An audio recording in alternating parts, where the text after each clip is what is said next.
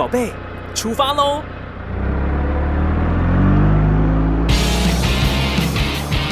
亲子加油站，帮您加满教养正能量。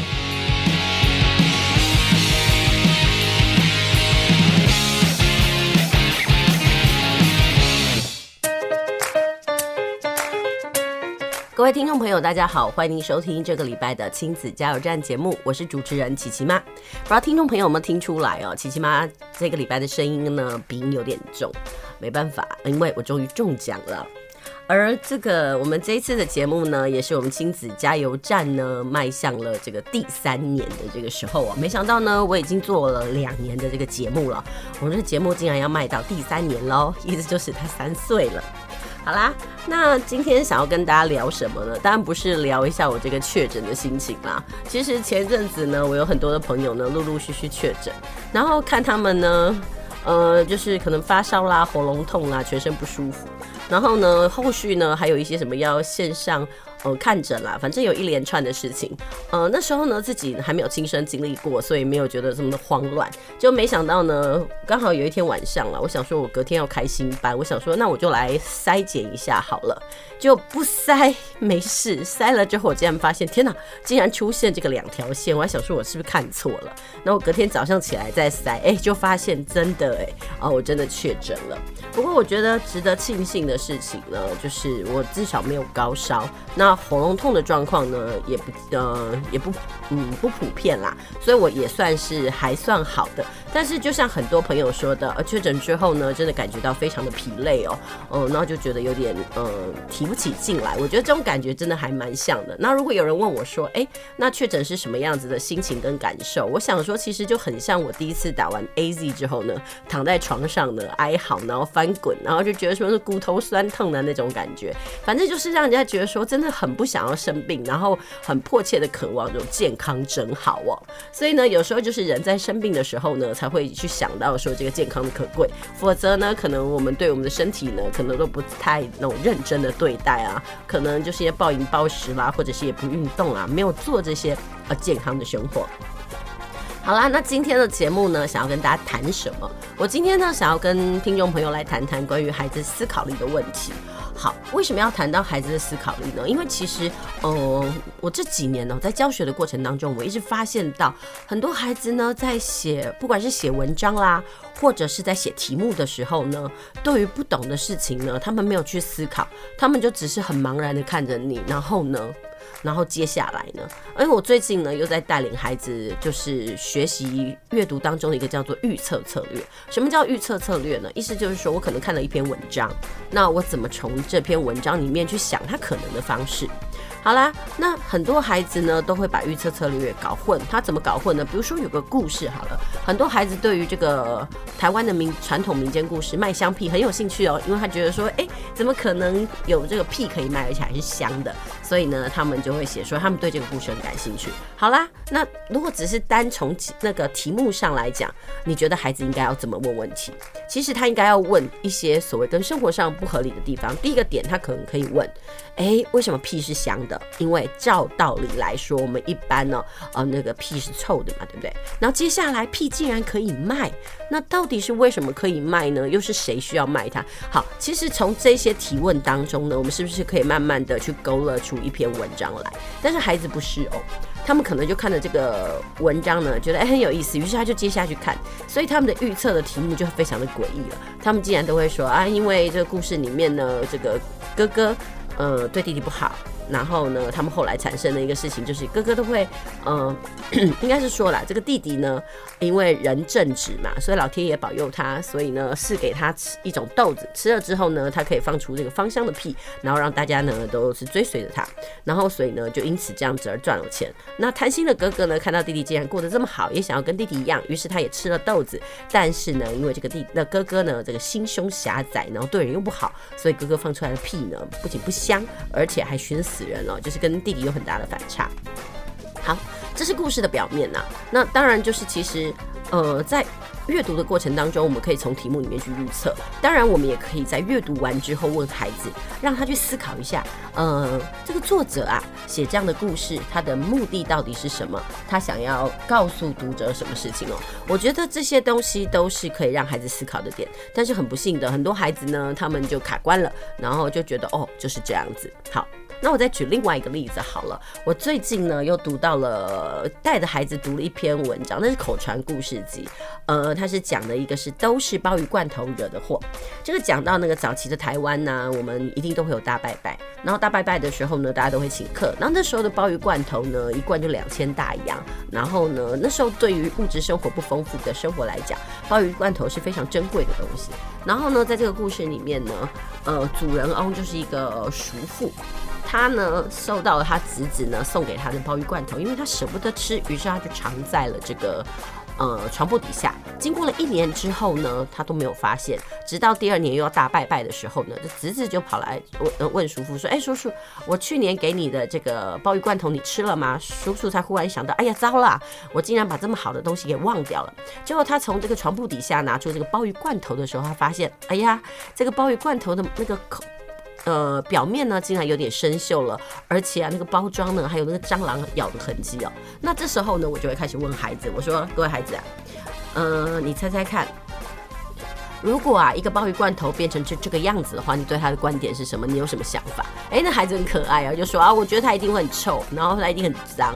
然后呢，我就说你吃还是不吃？竟然有些孩子跟我讲说他吃，哎，因为他说鲍鱼罐头很贵。那从这点呢，我们可能就会觉得说，哎，孩子可能没有去呃。把他在阅读的心思放在了故事的情节中，因为如果我们在真实的情境里面看到一个罐头，它上面呢布满了灰尘，然后呢。还有生锈的痕迹，然后甚至被那个蟑螂咬得斑斑驳驳的这种脏度，我相信应该绝大部分的人正常的时候呢是不会吃。所以呢，这有时候我们都会去思考到一点，就是孩子在阅读的时候呢，他有没有把他自己的心思投入在这个情境里面？所以其实有时候我真的还蛮喜欢跟孩子们一起来读一个故事。那在读故事的过程当中呢，问他们读不读得懂呃故事主人公的心情，然后呢还有呃比如说像这个叔父呢，一听到说一。看到他的这个鲍鱼罐头已经变得这样斑驳的时候呢，他呢脸上呢就有点。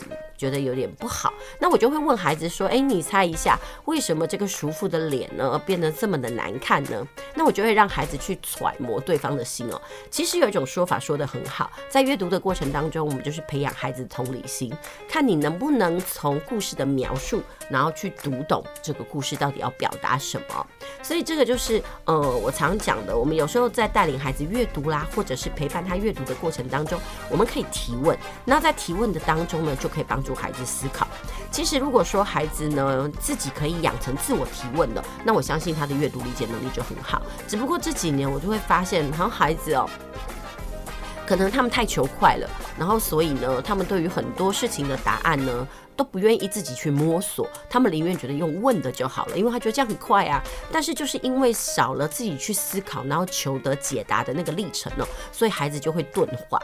所以呢，等到真正需要用他们用脑的时候，他反而丧失了那个能力。那我就觉得非常的可惜哦。所以呢，我就会希望说，诶，如果我们家里啊可以的话，我们真的是可以鼓励孩子呢多方表达。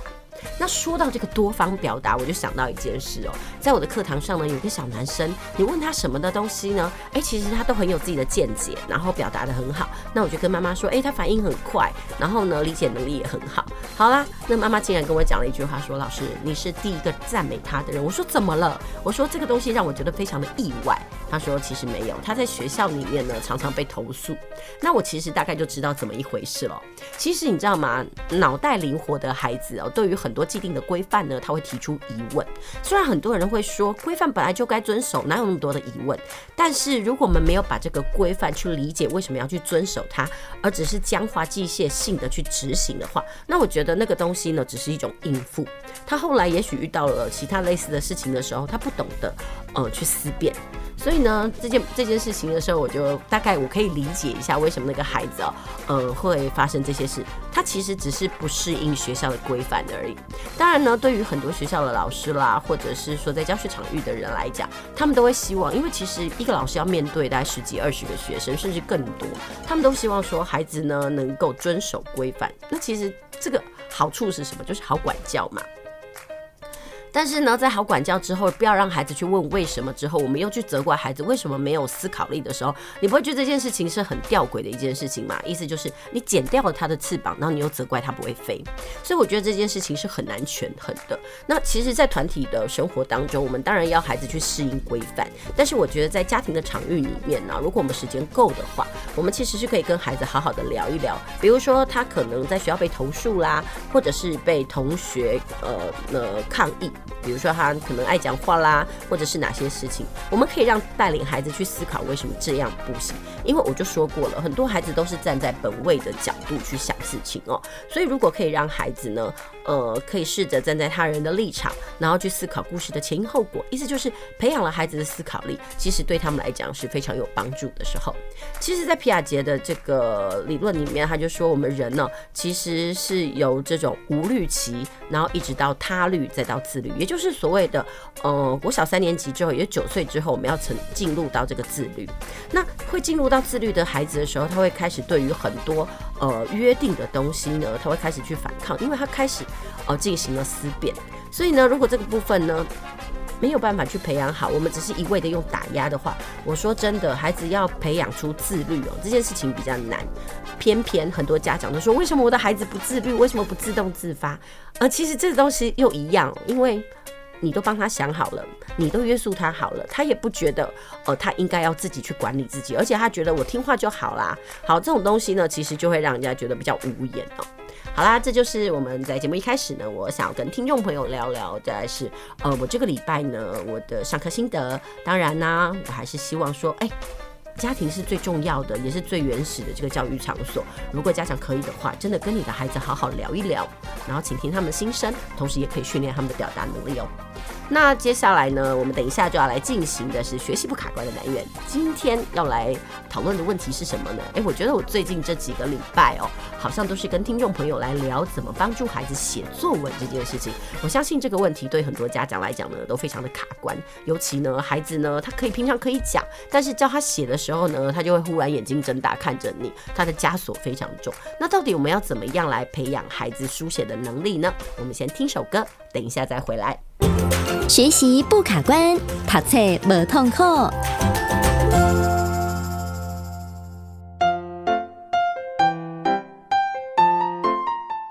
继续回到我们的节目哦，您现在收听的是 FM 九九点五 New Radio 云端新广播电台，在每个礼拜天的下午五点到六点，在空中陪您度过一个小时的亲子加油站节目，我是主持人琪琪妈。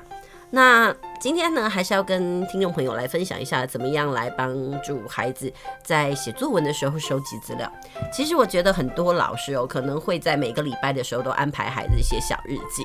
那孩子的小日记其实都非常的可爱，他们可能就是，比如说，嗯，那是礼拜五拍的作业，所以他们的小日记内容呢，大概就是在礼拜六跟礼拜天。但是说真的。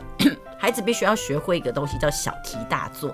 他要开始把生活中的一些细碎的事情呢，运用他的观察力来好好描写。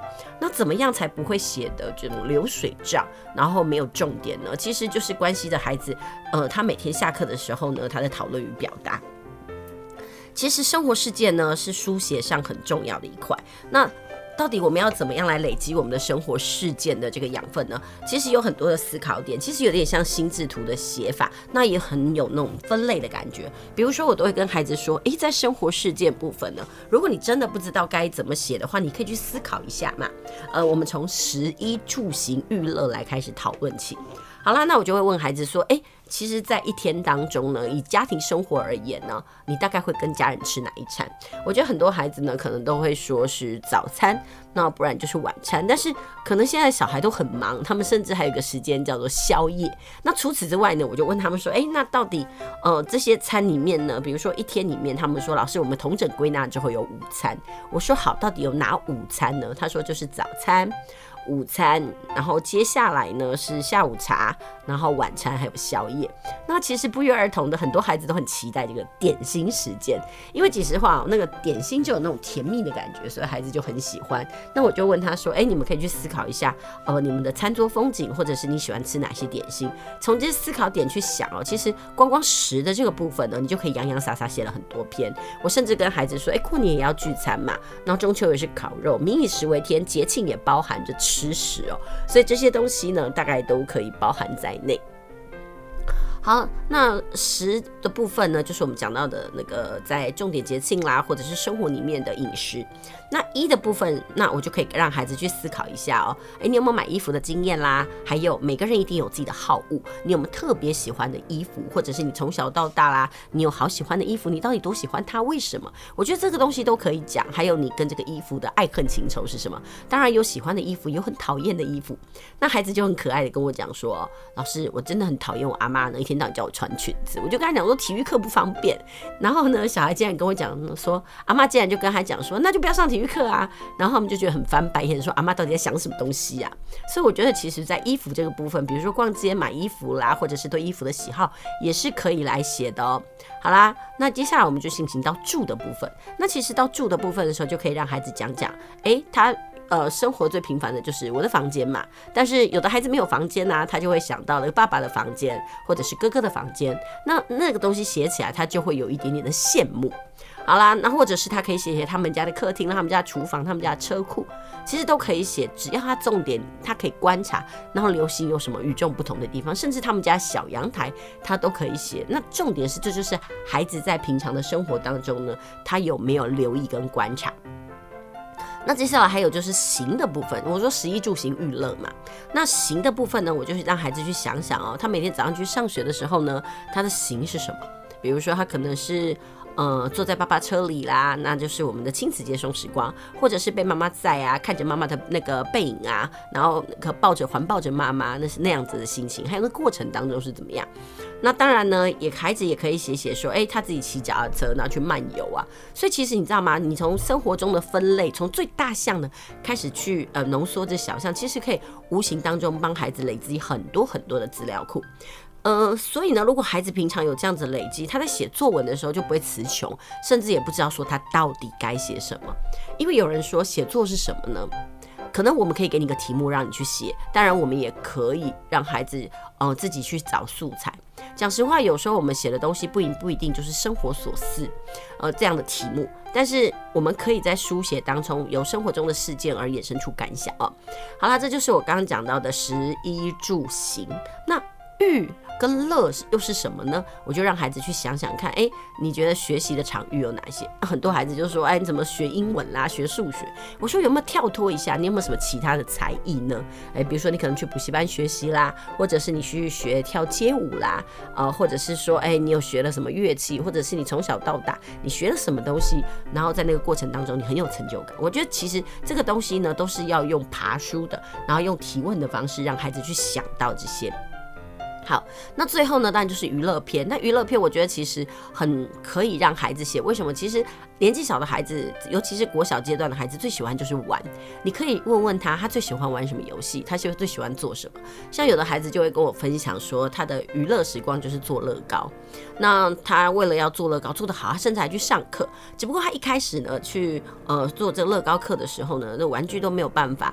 呃，组出一个最简单的这个小屋子，他觉得很沮丧。但是练着练着呢，他不仅可以把房子练好，而且所有的东西都难不倒他。我觉得孩子在无形当中呢，就培养了成就感，这件事情就非常的重要。所以，我们从食衣住行娱乐里面可以去延伸这些点。那除了这个大象以外，当然我也可以跟孩子去讨论一下，就是说，诶，那在你们的生活当中，你有没有呃人物？是让你呢觉得跟他有互动，比如说手足之情啦，或者是父母之爱啦，甚至是祖孙之情，甚至是陌生人啦，或者是呃好朋友啦，或者是你讨厌的人，这些都可以书写。然后最后呢，我就让孩子去想看，那还有没有什么样生活的事件或者是感情可以来书写的？比如说你们全家一起会呃共同做些什么事情？比如说孩子会说，哎、我们全家会露营，或者是每天饭后呢，我们全家都会坐在一起聊聊天。那或者是说呢，爸爸呢就是固定呢每个礼拜呢都会带他回乡下。其实不管任何事情哦，在生命里面呢，他都有仪式有意义。只是我们要怎么样去哦带领着孩子呢，去深入了解，我觉得这件事情很重要。好。那我们刚刚收集的呢，就是所谓的这个生活上的。那其实，在孩子的生活里面，还有一个很重要的领域，那就是学校。那我在学校到底能发生什么事呢？我就让孩子从三个面向去思考。第一件事情就是学校总有事件吧。好啦，那学校就是呃，每一年是不是就有儿童节啦，或者是有校庆啦，有运动会啦，然后还有比赛嘛，然后还有那个校际的那个呃活动，反正就是会有很多，然后甚至还有考试。那对于这个部分呢，孩子你怎么去思考？你这是你生命中的点滴。好，那除了讲事件以外，我会让孩子去想想看，哎、那我的学校里面当然有很多的场所，比如说呃各处室啊，比如说哦总务啦、教务啦，还有校长室，然后还有保健室。那孩子呢有这样东西去影响的时候，他就会想说啊，视听教室、电脑教室。那还有小男生就会说到操场，然后甚至有些人说哎、什么植物园呐、然后观察。点这样子，其实这些都是帮助孩子在生活当中呢，去累积素材，然后去思考一下，哎，到底生活中呢有哪些东西呢？呃，是可以记录下来的。否则，可能孩子每天呢就是很就是日复一日的，啊，可能进教室啦，然后去保健室，他们觉得很稀松平常。但是真正会写呃作文的哈，人家就会觉得说，哎，为什么可以这么厉害呢？嗯、那是因为啊，他这是有一句话说得很好，叫做“处处留心皆学问”呐。怎么样把这个？嗯，生活中的一切呢，好好的书写，我觉得这件事情是非常重要的。要怎么样让这个呃孩子？可以把他生活中的一点一滴呢，内化成可以书写的材料。我觉得这个东西是父母啊，或者是孩子平常的时候，就是要有意识的哦去记录一下。否则你看呢，每次到了可能要写作文的时候啊，呃，或者是说要写小日记的时候呢，他们就会觉得，哎呀，真的是绞尽脑汁啊，然后呢搜索枯肠，不知道要写什么。其实就像我们家琪琪上个礼拜啊，他就说，哎呀，我不知道写什么。我就说上礼拜怎么会不知道写什么呢？哥哥去露营，你难得当了这个独生子。那说说看，这个当独生子是什么感觉？还有呢，就是你怎么样去杀蟑螂？还有呢，你曾经问过我的一个问题，就是妈妈，那个蟑螂的触须这样动来动去，我剪了之后会怎么样？其实很多孩子就在生活中的天马行空或尝试，这些东西都是可以让孩子去试试看，然后或者是去帮他们，我们有意识的去引导他去思考这件事。所以呢，这就是呃，我我会希望说。嗯、我们每天呢需要给孩子有聊天的机会，帮他们统整他们一天当中发生的事，而这些呢其实聊过喽，然后让他们畅所欲言之后呢，其实就会成为这个孩子笔下的素材。所以你说这个作文怎么练？真的不是说，哎，我们到了这个房间的作文教室里面哦，然后呢大家就同样看一篇范文，然后写出来，其实这个东西没有感觉。我就一直说，写作是一种思考力的展现。我们怎么把我们的思考力集结？那我怎么把我的生活的东西呢写下来？其实就是我手写我口，那是一种生活的抒发。如果孩子可以知道用文字来抒发自己的情绪，记录他的生活，我相信呢，他会过得比较多彩多姿。好啦，这就是我们今天的学习不卡关。那我们先休息一下，我们先听首歌，等一下再回来喽。大家来读册，囡仔要学习。北部马艾色辉来。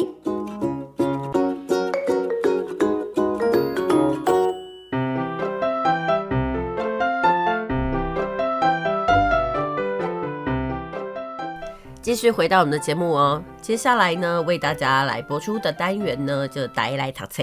那这个单元呢，今天这个礼拜呢，想要为大家介绍一本书籍。这本书籍叫做《中小学生正向成长型思维一百二十九道自我对话练习》哦。其实我也把这一本书呢，当做是一本写作书，只是说它这个。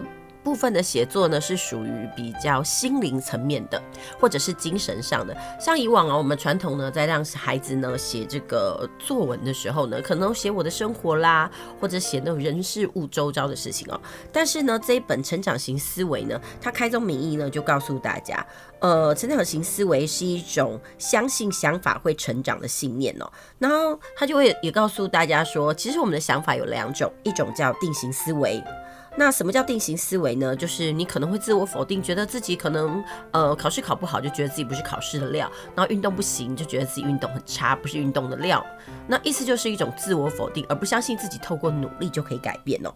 那成长型思维呢，则是一种他觉得如果自己努力练习，然后这个相关的能力一定会增长。那还有另外一种就是定型化思维，通常都是。呃，很多事情一开始的时候呢，就会告诉自己，哎，我做不到。但成长型思维不一样，它是如果我尝试新的方法呢，就可以完成艰难的任务哦。所以呢，这一本书我今天要介绍给大家，其实呃，我是比较希望能够介绍给很多国小阶段的孩子。但是我觉得这本书呢，必须要中年级甚至是五年级以上的孩子哦，才比较适合。为什么？一来是因为这里的书写呢，全部都是没有注音的，然后再来呢，他书写的东西呢，是属于比较精神层面的东西。呃，比较抽象的思维，那我们孩子呢的那个抽象思维，大概是九岁之后呢，才会开始慢慢这样来发展哦。那关于这个部分呢，它里面就有提到。他希望孩子在看这本书之前，甚至在完成这个呃一百二十九道的自我对话练习的时候呢，他可以做好八件事，就是有八个信念。这八个信念分别就是这个静心与努力是迈向成功的关键，而不是只有天分哦。因为就是如果孩子啊太相信天分这件事情，他就会觉得他努力无效。那第二个。错误跟失败能够帮助你学习。很多孩子非常的害怕出错，就像你帮他改作业或者写句子的时候呢，你发现诶，这个地方不通顺，你真的只要拿红笔改下去哦，他就整个跳脚，然后呢脸就很臭。那其实我都会问孩子说，你是不是很不喜欢人家在你的作业里面改错？其实我觉得他们有一个心魔，就是呃，因为以往啊，他们只要被改错之后，他们就要罚写。我觉得那个改错跟罚写这样的连结一旦建立起来之后呢，孩子就非常的抗拒出错这件事。其实，在我们的教育里面呢，我们要容许孩子容错，意思就是说我们要。呃，包容他们的错误，因为说真的，不是每个人天生就会。但是错误呢，它是一种养分。我们在过程当中呢，可以让我们知道自己哪里不足或做得不好，来帮助自己哦。所以呢，是希望孩子呢能够有容错的态度。那接下来呢，第三点就是无用的想法只会局限你，所以希望大家不要过度臆测，然后呢，不要就是自己。呃，过度臆测他人的想法，其实我觉得这个东西哦，就是可能你小时候就有这样的概念，等到你长大的时候呢，有的人的脑袋哦，可能在想事情的时候是很悲观的，但有的人的脑袋想事情的时候呢，是非常的正向。这个为什么呢？其实就跟他们脑内的思维很相像。比如说，呃，他就会觉得说，哎，比如说，嗯、可能一个私婚的女子好了，她被人家抛弃，她可能就会觉得，哎，对方不够好，然后对方。不跟他联络了之后，他就觉得说对方是想尽办法呢，呃，要摆脱他。所以看那个整个思维都是非常负面的。那这个东西怎么办呢？在这本书里面，他其实哦、就有一个章节呢，告诉孩子说，我们不要花太多的时间去预测别人要做什么事，因为有时候你会发现，哎，你猜了半天，搞不好都不是真的。人家也许没有这么想，但是你又那你又怎么有自信去认为别人就是这么的否定你呢？好，那第四个就是希望孩子可以正面来创造这个想法哦。然后还有第五个，就是挫折是成长中再正常不过的一环。其实跟错误一样，跟孩子说失败不过是人生的必经哦，没有什么了不起。不要因为那个跌倒啦，或者是不被喜欢啦，或者是自己一一件事情没有做好呢，就整全盘的否定自己，觉得自己很笨。其实这几年呢，我常常都有发现孩子哦，呃，他明明就其实算认真，但是呢，他每次在写作业的时候呢，就会先把一句话拿出来，他就说我很笨哦。我一定学不好，对不对？然后呢，不然就是说那个我是一个不聪明的小孩，所以我一定学不会。你看嘛，你有时候听到孩子这样子讲的时候，你其实都会有点揪心。你揪心的原因是你为什么这么对自己呃的评价这么负面呢？好，那接下来第六点就是比较心态只会阻碍你的发展。所以在这本书里面呢，也告诉孩子哦，其实你不需要去比较，你只要去理解一种真实就好了。因为讲实话，你跟别人比较对你来说，并不是一件很必要的事情。然后如果说你一直都跟别人比较的话，那你就没有办法呢。呃，往前走，因为你只会一直纠结在，哎，为什么我输人家，而不是去看到说，呃，我哪里不足，我要去增进这件事情哦。所以在这本书里面有很多的部分呢，就是告诉大家，也甚至该是告诉孩子哦，呃，不要去比较，也不要去比赛。为什么呢？他说，其实每一个人是独一无二的，总会有些时候呢，你比你的朋友更擅长做某些事。当然，也有的时候是你的朋友比你更擅长做某些事。所以呢，在这本书里面呢，它有呃关于这个比较跟比赛的部分呢，它有三个呃书写题哦。比如说，他就跟孩子说：“哎，请你试着列出来，你有没有三件事对你来说是相对简单的？比如说，有的孩子就会想说：啊，我很会跑步，然后呢，我很会做玩具，还有呢，我很会讲话。其实，我觉得孩子能够发现自己的长处，这是一件呃很不简单的事情。为什么？因为其实很多时候，我们终其一生都不一定能够找到自己的长处。那能够找到自己的长处，我觉得这个东西才能肯定自己。那。”同样的呢，在比较与比赛这个单元里面的第二个书写命题，就是要让我们想想看哦，什么是对你的朋友来说很简单，对你来讲却比较困难的呢？其实这个东西就是让孩子去思考。有没有东西是朋友擅长我不擅长的？然后第三个就想想为什么这件事情是可以被接受的呢？意思就是你想想看哦，你可能朋友很会唱歌跳舞，但是你却非常的释怀，你觉得 OK？好，那你就想想看，这是一个什么样的心态？为什么你可以接受别人比你好呢？那这也是这本书呢，就是在书写的过程当中呢，希望孩子啊，哦，能够养成的一个习惯。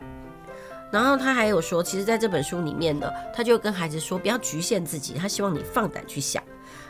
就希望呢，孩子能够培养自信，就是说呢，你绝对可以对你的能力怀有自信，因为大脑呢会学习，为了学习而成长哦。其实就像训练肌肉一样，你也可以训练你的脑袋。其实就跟孩子说，不要去僵化，不要认为说自己是不行的。还有另外一个就是关于。别人对你的批评这件事情，他怎么说呢？他说啊，回馈与批评对改变来说是很重要的。意思就是说，不要把别人对你的批评指教呢，当做是别人在找茬。也许那里面就有养分啊。所以在这个部分里面，也有针对说，诶，比如说有人啊对你提出了批评，然后呢，呃，告诉你说，诶，你哪里做的不好啦，然后怎么办的时候呢，呃，你应该用什么样子的态度来面对？他就说啊。获得意见回馈呢，对我们来说是有帮助的，但是并不是所有的回馈都有用，所以呢，孩子必须要来分辨你得到的回馈能不能够帮你改正错误。所以呢，他就让孩子一样有三个命题，让孩子想想看哦。第一个就让孩子想想看，哎，你曾经犯过什么样的错误？其实这种东西呢，就是帮孩子孩子呢去爬梳他们的生命经验，然后想想看他的人生曾经出过什么样的错误。那这样的错误呢，到底有没有成为他生命中的养分？那除了问孩子他犯过什么错误之外呢，接下来第二个问题是：哦，在这样子的错误当中，你得到了什么样的回馈？那这样的回馈对你有帮助吗？其实这个东西就是让孩子去思考，别人对他的批评到底有用还是没有用。我们不可以一味的嗯这个抗拒。当然也不是照单全收，因为有的人就是恶意嘛，所以我们要知道怎么样去把这件事情做个权衡跟评判。然后第三个问题就是，你能不能利用这些回馈来改正错误？还有你该如何利用呢？你看这些，其实对于这个呃高年级的孩子来讲，我觉得他的书写上是需要很深层的部分。如果是低年级的孩子呢，讲实话，这些东西太抽象了。所以我今天介绍的这一本书呢，是由采石文化所出的中小学生正向。成长型思维哦，一百二十九道自我对话练习。其实，在这本书里面呢，它超过了三十个主题哦。那其实我刚刚只有提到了部分的主题，然后在这三十主题里面呢，可能是每一个小子题里面它都有三个题目。其实是希望孩子可以边写边内化，然后帮助孩子能够达成这种八种的成长性心态。而这八种的成长性心态呢，就是我刚刚呃在这个节目一。的这个单元的开始的时候呢，跟大家提到的，就是说，呃，我们不要相信天分，然后呢，要相信错误跟失败可以帮助你，还有不要用无用的想法来局限自己，还有我们可以自己来创造正面的想法，还有我们要相信挫折是很正常的事情，还有不要去呃比较，因为它会阻碍你的发展。还有呢，别人的回馈跟批评呢，对你来说是很重要的。还有最重要的一件事情是，改变是好事。很多孩子呢，他不敢改变。其实你不要说孩子哦，大人也是。他为什么裹足不前？因为我们就说那是一个舒适圈，然后他没有办法呃逃脱他的安逸。那讲实话呢，如果你没有破釜沉舟的心，你没有敢要去尝试的话，你其实看不到你人生的另外一片天空。所以这本书我觉得。很适合在学习上呢，哦，自我否定的孩子，或者是说，我们总会觉得说，哎，这个孩子好像想得太少了。那这个东西呢，我觉得啦，在八大智能里面，它应该比较像是内省式的那个思维，让孩子去思考他的人生呢，曾经经历过什么样子的事情，然后这些事情呢，对他有什么样子的养分。你看哦，像这本书里面，其实它多多少少也可以帮孩子做一个所谓书写的资料库。举例来讲，呃，我们人难免会遇到担忧嘛，那他就想想看哦，你在担忧的时候呢，呃，你可以去试着。写一个或多个的清单，然后来做做看，然后改善你自己的那个忧郁。比如来说，你可以闭上眼睛数到二十啦，或者是透过运动到户外走走来转换心情，甚至可以用力来挤这个减压球，然后再放开它。或者你可以来拼拼图，或者是这个解迷宫。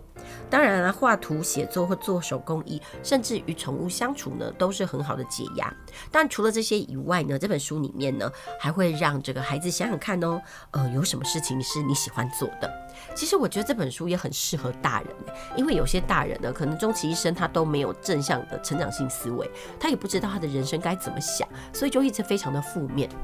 所以你知道吗？现在的人呢，再去看心理师啊，跟心理师咨商的那个比例越来越高，所以这个新兴形态的那个工作就产生。所以呢，大人你也不妨想一想，你有没有什么事情呢是你自己喜欢的？那你在做这个过程当中，你会觉得很快乐。那我相信呢，很多人可能就是哎，那是休闲活动。有人可能是会去呃开发他的烘焙技能啦。那有的人呢，可能是摄影。那有的人是够做做手作。其实我觉得很多的女性朋友，她们就会做一些手作，然后呢，透过做手作呢来获取成就感。那另外呢，他还要讲哦，除了是做一些让自己快乐的事情以外，他也希望孩子能够思考一下，他有没有三个呃在烦恼的时候可以谈心的对象。我们说独学而无友，则孤陋寡闻哦。有时活在这个世上是必须要有可以说心事，还有志同道合的朋友。那我们就知道，当然我还是觉得有时候要说心事这件事情，孩子也是必须要学习的，不能就是撒杰浪的欧北共啊，不然自己的秘密啊都被人家知道，这样也不好。我觉得有些人就是很单纯，可能长大了之后呢，他不知道秘密该对谁讲，他想讲他就讲。我觉得这件事情呢，也是必须要从小就开始来训练的。那另外呢，其实要跟孩子说，对他来讲呢，他的责任就是好好当个孩子。那烦心的事就给大人去操心。那呢，这也让孩子写下来哟。你应该烦恼的事情是什么？比如说，你让孩子去烦恼，哎，可能功课不好啦，或者自己做的事情没有做完，这个是他自己可以掌控的。然后接下来就问孩子，那既然有这样的烦恼，又是你自己的，那你到底该怎么做呢？其实，在这些情情绪里面呢，在成长性思维里面，是希望孩子能够呃跨过那个呃忧郁的部分，然后呢，用正向的心理来看他人生中的一切。他其实没有所谓的好跟坏，所以也不要去评价他，因为他都是生命的一个历练哦。那其实，在这本书里面，我刚刚就有提到，在这里有想到说啊，有时候我们想法会有陷阱。什么陷阱呢？就是我们相信自己呢，能透过分析别人的行为呢，就自以为了解别人的想法。这就是我刚刚在前面说的，很多人呢，就是呃有那种负面思考，所以别人对他做什么事的时候呢，他就去过度臆测，然后搞得自己不开心。其实，当你去猜测的时候，你往往会猜错。如果你发现你正试着去猜测你朋友的想法时候呢，这本书就告诉孩子说：“Stop，停止吧。”然后直接呢去询问朋友的想法，那会比较快一点。比如说，你觉得朋友好像在排挤你、讨厌你，为什么不要直接去问呢？我觉得这是一个很正向的一个心态哦，总比你一个人在那边纠结，然后觉得大家都不喜欢你来的好。所以啊，这个也让孩子去想一想，他的人生呢有没有一个他曾经猜错别人想法的经验？我相信一定会有。那当然呢，我觉得人也是很妙的，他通常都会只记得哪有我都猜对呢。好，是不是？还有呢，你要想想看哦，是什么让你去相信你可以猜出别人想法？其实他没有什么的证据，他其实就是一种很武断的臆测。还有呢，他这里有告诉孩子去思考一下哦，当你下次又开始要猜测别人的行为意图时，你应该怎么办？其实他就是哦，潜移默化的告诉孩子，你应该喊停，然后不要让这样的负面情绪呢盘旋在你的脑海里面，然后形成这个脑内风暴。那另外呢，不要纠结于某些事情。有时候呢，你会不会想，呃，我当时要是那样做就好？其实这是一个后悔的心态。在这本书里面，他也有提到哦，呃，有什么事情让你有太多的烦恼呢？那如果你坐下来仔细的思考，你觉得可以改变什么？还有呢，他跟大家说啊，与其这个花时间烦恼，你觉得有什么事情是可以做的？这些呢，都是透过这样子的命题哦，让孩子来想想看。哦，他是怎么样成长的？我觉得这本书呢，其实还是真的适合那个中年级的孩子，甚至是呃国中的孩子呢，都很适合来读这个。因为讲实话，成长性思维是一个还蛮漫长，而且对于我们的人一生呢很有帮助的事情。他们说啊，在这本书里面就说到了，成功最大的绊脚石呢，不是智商不够，或者是你没有这个天赋，而是你自己自我设限哦，还有否定的想法。所以他说呢，其实很多一流的成功人士都拥有成长性思维。那所以呢，如果可以的话，我们应该要好好的来帮助孩子来训练养成。所以这本书呢，我觉得如果是嗯小学高年级的孩子独立可以独立运作，那至于中高年级的孩子、中年级的孩子，我觉得家长也可以跟他们一起来讨论哦。我觉得这个也是一个很好来开解孩子的一个部分。这个其实就是。孩子呢，在面对自己的时候呢，那种自我否定，都是因为他没有锻炼起这个成长性思维哦。所以这就是今天呢，我为大家介绍的这一本书。哦，那这本书也很可爱哦。虽然它有一百二十九道的自我对话题，然后三十个主题，但是作者说，其实这本书该怎么写呢？其实你要从哪里写都可以，你可以从任何一个章节，也可以决定自己一天要写多久。而且更重要的是，要让孩子去习惯一件事，没有所谓的标准答案。你只要随便翻开一页，然后照着呃，比如说我刚刚所提示的这样的指示来回答问题就可以了。当然，孩子也可以用写的、用画的、用想的，让孩子来尽情的发挥他的想象力哦。所以呢，这本书呢是适合这个中高年级阅读的。所以呢，我就觉得，如果很多家长觉得说自己的孩子太悲观，或者是很多的想法呢，你都会觉得说，哎，你怎么都觉得是自我否定啦，或者是都觉得对自己很没有自信。我真的觉得采实出版社的这一本哦，《中小学生正向成长型思维一百二十九道自我对话练习》，很值得推荐给你们家的孩子哦。啊，那今天的节目呢，就到这里告一段落，也谢谢您今天的收听哦。那也真的很不好意思，因为这个呃感染的关系，所以这个鼻音可以说是越来越重了。希望下个礼拜的时候呢，听众朋友听到我的声音呢，已经呃没有鼻音了。那我们可以继续在空中呢，来好好的聊一聊。有哪一些呃可以帮助孩子阅读呃或者是增进他们知能的书？其实我真的还蛮喜欢在呃每个礼拜的时候推荐一些书籍哦，呃给家长甚至给孩子，因为有时候呢家长都很希望孩子看书，但是又不知道到底哪一些书呃很值得推荐给自己的孩子。像有一些呢就是书籍呢。怎么说？它可能就是经典名著，但是它不好看啊，或者是我个人觉得它没有那么大的这个帮助性哦。所以呢，说真的，我推荐的书也许可能有我个人的这个偏见，但是在我推荐或者是我导读的过程当中呢，孩子的反应都不错，所以我相信呢，这应该也很适合呢，呃，推荐给这个空中的这些听众朋友哦。那今天的节目呢，就到这里告一段落了。那我们下周同一时间再会喽。